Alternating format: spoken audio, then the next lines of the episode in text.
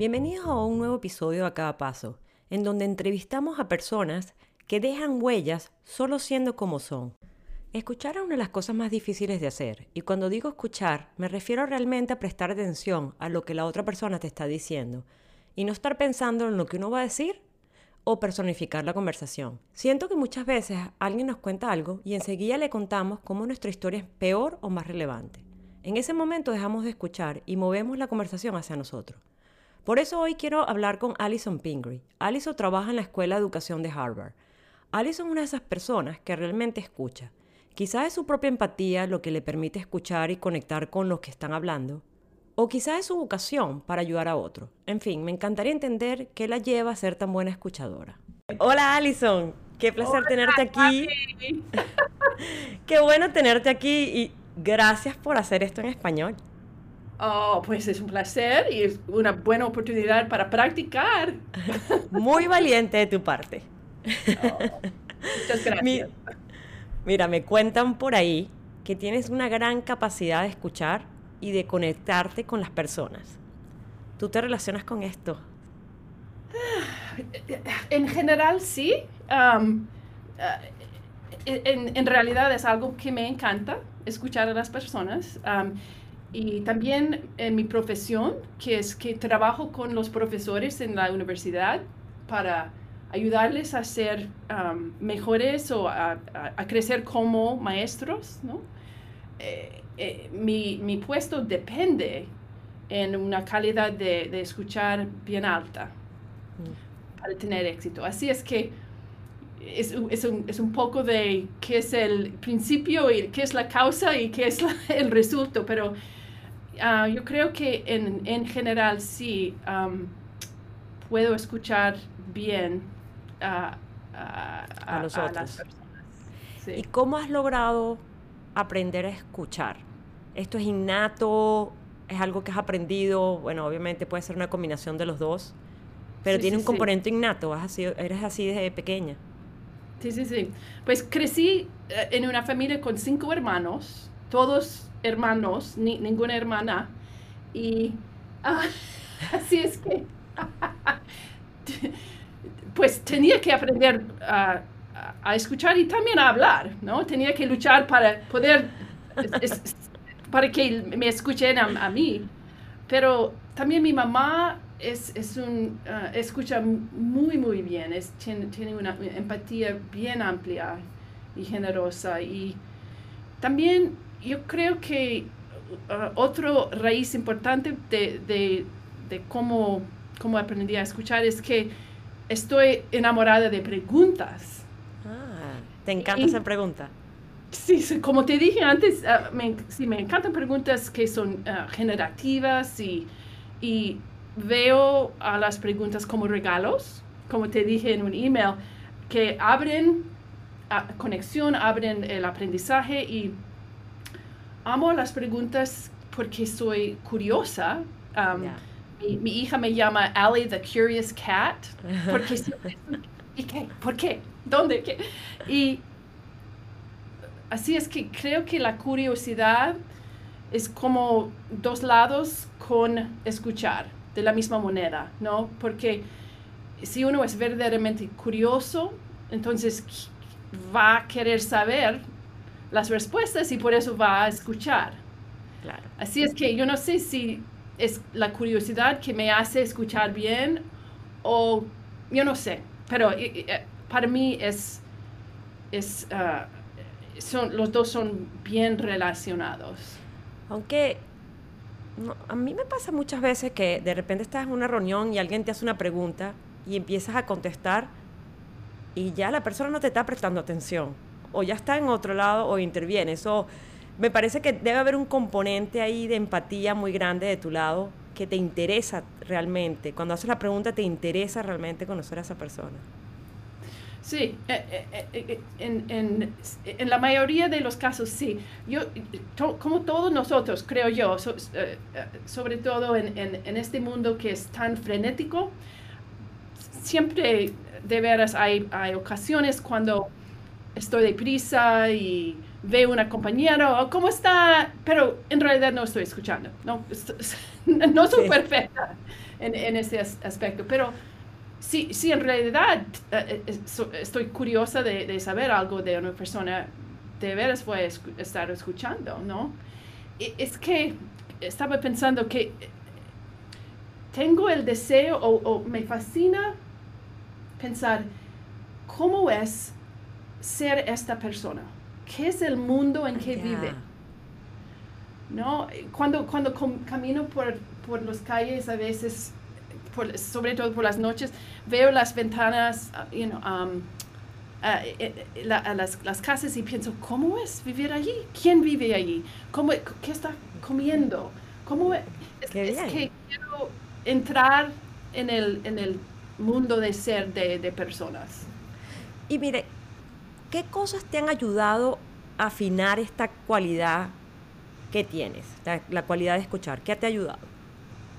Además de mi familia, como ya, ya te dije, algunas experiencias y eh, entrenamientos uh, profesionales. Por ejemplo, un amigo bueno que estuvo, que estaba estudiando uh, Family Therapy, la, terapia para la familia, me enseñó de, esta práctica de reflective listening, que no es una idea bien compleja, sino es la, capacidad de oír, de escuchar lo que otra, otra persona dice y luego no repetir como formal, como robots, sino reflejar ya a la persona lo, que estoy escuchando, lo, que oigo es es, es verdad o eh, oigo bien para, para chequear y afirmar si está escuchando bien. Trato de utilizar esta práctica muy a menudo um, profesionalmente cuando una persona viene para charlar acerca de un problema o un aspecto de su enseñanza, escucho y luego digo, bueno, quiero, quiero uh, asegurar que estoy oyendo bien y luego hago el reflective listening y le, le, hace a la, otra persona sentir, ah, pueden relajar un poquito porque ya pueden sentir, ella me ve, ella me, me coge. me entiendes, sí. ¿Ya? Así, esto es, es una cosa. Y otro, hay, um, hay, hay un escritor y un um, maestro y, activista, un, un, hombre magnífico que admiro muchísimo, que se llama Parker Palmer. Y escribió pues, muchos libros, pero uno en, en, particular que se llama The Courage to Teach, o el, el, el, coraje de enseñar, yo no sé cómo traduciría, pero... La valentía de enseñar. La valentía enseñar. Él él creó un centro que se llama The Center for Courage and Renewal. Y, y creó una práctica que se llama The Circle of Trust, el círculo de, la confianza. Y hay algunos um, prácticos o... Consejos prácticos. como reglas, pero él, él, da el nombre touchstones, o sea, guías. Y uno de ellos es hacer preguntas que son preguntas sinceras, que, que a que no sabes ya la respuesta. Ya. ¿Ya? Y que también no son avis, ah, no son, ¿cómo se dice? Advice, aviso. Advice, que no sean consejos, consejos. No son consejos, pero ya en disfraz de pregunta. Ya, ok. Ah, muy bien. Y muchas veces hacemos como, oh, estamos pensando, voy a hacer preguntas, pero en realidad estoy tratando de aconsejar a, una persona. Mm, qué bien. ¿Cómo te ha ayudado todo esto en tu vida profesional o personal o en las dos? Bueno, eh, empezando con, profesional. Um, ya, como, dije, paso mucho de mi tiempo profesional en uno a uno, reuniones con una persona y si la persona no siente que no se siente cómoda, no se siente que estoy ya con ellos o con él o ella, no vamos a poder avanzar porque eh, ellos van a sentir, pues, ¿por qué estoy aquí hablando con ella? Porque ella no, si, si me, me uh, si, si, estoy distraída o nerviosa y no creo una, como este, este concepto hold space, yo no sé en español, pero crear el ambiente en que puede ser, puede haber exploración auténtica, honesta, vulnerable. Ya. Así es como, es la fundación de todo lo, todo lo que hago profesionalmente, creo yo. Ok. ¿Y, a nivel personal? Tengo una hija, tiene 28 ah, años y yo creo que ella, diría más o menos que escucho bien, pero ha habido épocas en donde ha, sido más difícil, pero eh, en realidad esta, esta capacidad de, de oír y no juzgar, de oír y no aconsejar, de um, abrir un espacio para explorar y eso eh, me, nos ha ayudado a, ella y yo um, muchísimamente, muchísimo. Es muy bueno. Estoy segura que mis hijas dirían que yo no hago eso bien. en cambio, Dan sí. Pues es difícil, ¿no? Es difícil. Una, una vez, eh, una, una cosa que salió de, de uno de los grupos um, que, en que participé con este centro de uh, Courage and Renewal de Parker Palmer, participé en, un, en una serie de cuatro retreats. Retratos. Retiros. Retiros, sí, cuatro retiros ya durante un año, una por cada uh, estación, no, cada estación, ¿no? Verano, temprano, oh, verano, otoño, etc. Y una persona dijo que ella y su, su hija habían dicho, bueno, cuando estoy escuchando, ¿qué tipo de escucho quieres? Puedo ser un, una opción es, puedo ser un gorilla with a banana. O esto es un mono con un banana que solamente está escuchando, prestando atención, pero no dice nada porque está comiendo el plato. La banana, sí, claro. La banana. Opción dos es preguntas clarificantes solamente. Opción tres es escuchar para poder eh, buscar y resolver problemas, problem solving.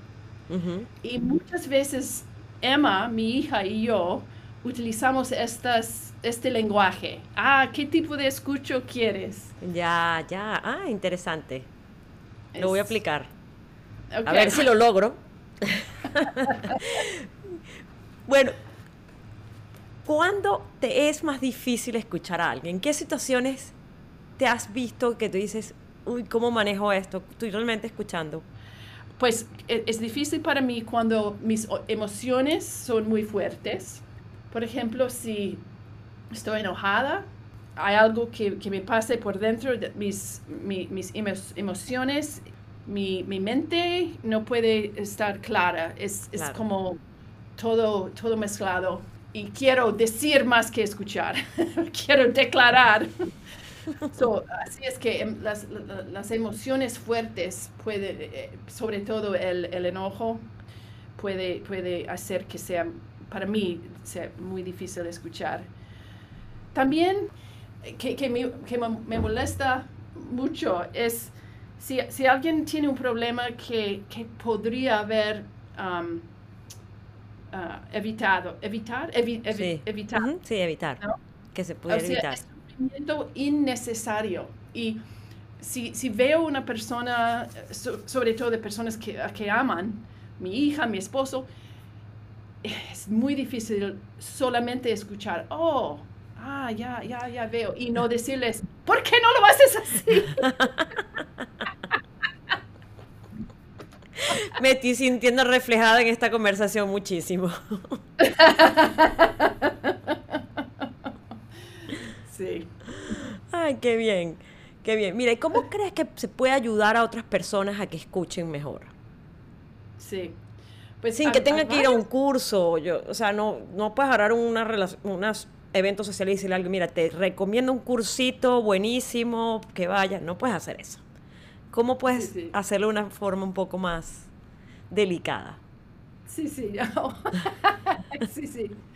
Pues, pues estoy pensando en dos niveles. Un nivel es si la persona en realidad quiere mejorarse en escuchar, escuchar y otro nivel es qué es lo que uno puede decir a una persona que no escucha bien para, para hacer un, un nudge. E, ¿Estás preguntándome de, las dos de los dos niveles? Los dos. Los dos, ok. Pues para, para personas que en realidad quieren escuchar mejor, pues varias cosas. Pueden pedir feedback um, de personas en su vida, decir, bueno, estoy en realidad tratando de mejorarme y cómo es su experiencia de mí como escuchante. Ya. Ah, ¿Qué es lo que hago bien? ¿En, en qué me puedo mejorar? Eso, eso requiere bastante valencia, ¿no? Ah, valentía. También uno, pues, uno puede ah, grabar una conversación. Uy, no. o mirar un video recording, ¿no? Una cosa que, que he hecho bastante en mi, en mi ah, profesión es grabar una clase y luego el profesor y yo no podemos mirar juntos qué está pasando en la clase, ¿no? Los estudiantes y qué está... Y es muy revelante. Revelador. Revelador. Gracias. estoy inventando nuevas palabras. No, no, no, no. Te las corrijo solo para que sepa nada más.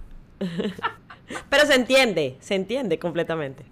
Sí, sí, sí. Um, y es, es, es muy revelador poder ver cómo uno es ya cuando puedo ver a nosotros mismos ya desde el punto de vista de otra persona. Sí, es verdad. Um, creo también que el, el autoconocimiento eh, acerca, y la reflexión acerca de eh, cosas como qué, qué son los, qué, qué me, en, qué situaciones creo yo que escucho bien y por qué, y en qué situaciones creo yo que no escucho bien y por qué. Porque yo no, yo no creo que ninguna persona es como un magnífico escuchante o un escuchante horrible. Es las, es, las situaciones uh, tienen mucho impacto, creo yo. Claro, eso está muy bien, es verdad. Oh. ¿Qué te inspira? Mm, mm pues conversaciones que, que da ánimo a, a, todos los participantes, como esta conversación. um, la naturaleza me inspira, de verdad, pues cosas como colores, me fascina, no, no soy pintura, no soy, no, no pintora.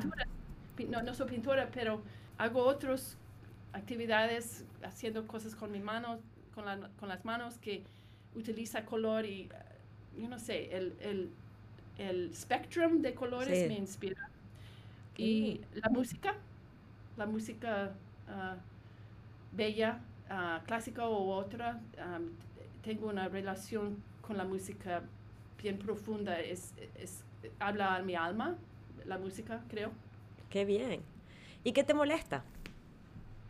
pues ya, ya, ya contesté esto. Cuando, cuando las personas hacen que las, las, las cosas sean más difíciles que... De lo que deberían ser. Exacto. Y sufren cuando no tiene, cuando se puede prevenir algo. Eso es... Mire, ¿y qué has aprendido en los últimos años que te ha ayudado a tener más momentos de felicidad? Mm. Qué pregunta más eh, magnífica. Algunas cosas la importancia de algunas cosas es lo que he aprendido. Eh, han salido para mí prioridades más claras, ¿ya?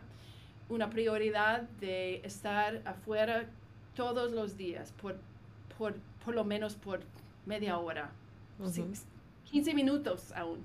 La importancia de, de, de crear con mis manos, en la cocina o hago estas tarjeticas, tengo un hobby que, que, me, que, que, me fascina, pero no solamente trabajar con mi mente porque vivo muchísimo eh, cognitivamente. En la cabeza. Quiero y la importancia de, de vivir también um, corporalmente, con mi cuerpo. Ya. Ejercicios, ¿se refiere a pues ejercicio, movimiento? Sí, movimiento, sí, seguro, seguro. Pero también estoy diciendo el acto de crear con mis manos y no solamente ah, crear. Ya. ya, entiendo. Um, y la, pues la importancia de estar en un, en un em, ambiente profesional que apoye el, el, el, mi ser ah, total y no solamente mi mente, que apoye el aprendizaje más que el perfeccionismo. El, cuarto sería, he, reconocido más la prioridad que tiene la bondad. ¿Y qué quieres seguir aprendiendo? Quiero aprender a, a tener más, más compasión y más Um, ¿cómo se dice forgiveness? Perdonas. Eh, perdón, perdón eh, contigo misma. Aceptación contigo misma. Aceptación con, conmigo misma. Soy bien crítica de mí misma. ¿A qué le tienes miedo? La pérdida. Dime perder, más. Perder. Um, ay, y, y, el miedo de la pérdida quizás es peor que la pérdida, pero... Um, ya, pero cuando um, dices pérdida, bueno, pérdida de seres queridos, obviamente, me imagino, pero hay otro tipo de pérdidas también. Sí, también eh, la pérdida de, de, um,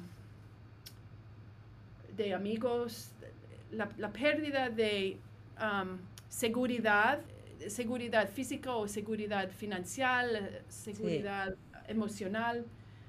Um, tengo mucho miedo de la pérdida de, de, relaciones. No solamente, bueno, tengo miedo de que alguien se va a morir, claro, pero mm, sería, sería tan difícil, tan triste, tan trágico si, por ejemplo, si mi hija y yo fuéramos a tener un conflicto que, que nos separar la relación. sí, Te entiendo, te entiendo, te entiendo perfectamente, sí. No, el, miedo a la, poco miedo a la soledad, ¿no? ¿no? No tanto la soledad de que no quieras estar contigo misma, sino de no tener la opción de, tener, estar con gente y conectar con otros. Exacto. Si tuvieras la oportunidad de sentarte a tomarte unas tapas con vino, una cerveza, lo que te guste, con alguien en el mundo. Esta persona puede estar viva, muerta, puede ser famoso o no famoso. ¿Quién sería y por qué? ¿Qué pregunta le harías? Pues hay muchas personas, pero creo yo en este momento sería mi papá, que te dije antes, él, él se murió un año, ya este lunes será un año.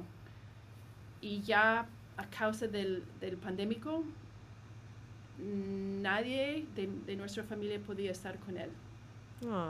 Incluso mi mamá.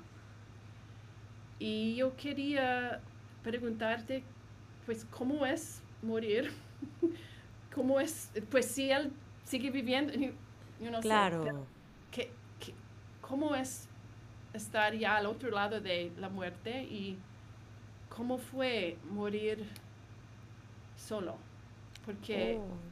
E, eso, eso nos eh, rompió todos nuestros corazones. Pensar en él, no tener nadie allí. Y yo no sé, él, tenía demencia y yo no sé qué es lo que comprendió o no de lo que estaba pasando. Pero quería decirle que, que le, quiero y, y, todos todos le, queríamos y queremos y, habríamos querido estar con él. Qué belleza, qué belleza. Mira, Alison, yo termino mis entrevistas con una frase de mi papá. Yo también tengo una relación muy cercana con mi papá.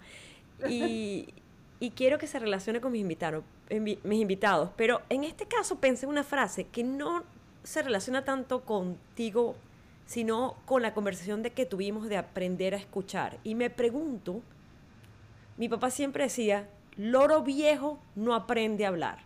Me pregunto, ¿algún día aprenderemos a escuchar de la forma como tú has aprendido? no lo sé. No, pues, pues quiero creer que, que, lo, pues, que, que el loro viejo puede aprender a escuchar, aún si no puede aprender a, a, hablar, pero sí. ¿Y con qué frase te identificas tú? Mm, pues una, no, no sé si es, es, es la única, pero en inglés es to go fast, go alone, to go far, go together. Si quieres viajar um, con prisa, vas solo. Pero si quieres viajar lejos, sí. vas juntos, vamos juntos. Muy, eso eso eh, me parece increíble. Es algo que he tenido que aprender también yo en mi vida. Alice, muchísimas gracias por esto. De verdad que, que fabuloso hablar contigo y trataré de poner en práctica lo que aprendí hoy y ya te contará Dan si lo logré o no. Pues me parece que tú ya escuchas bastante bien, Gaby. Pregúntaselo a él. bueno, gracias por esta oportunidad de, poder pensar en mí misma, ¿no? De reflejar. Y fue, fue, fue, una oportunidad magnífica. Gracias. qué lindo.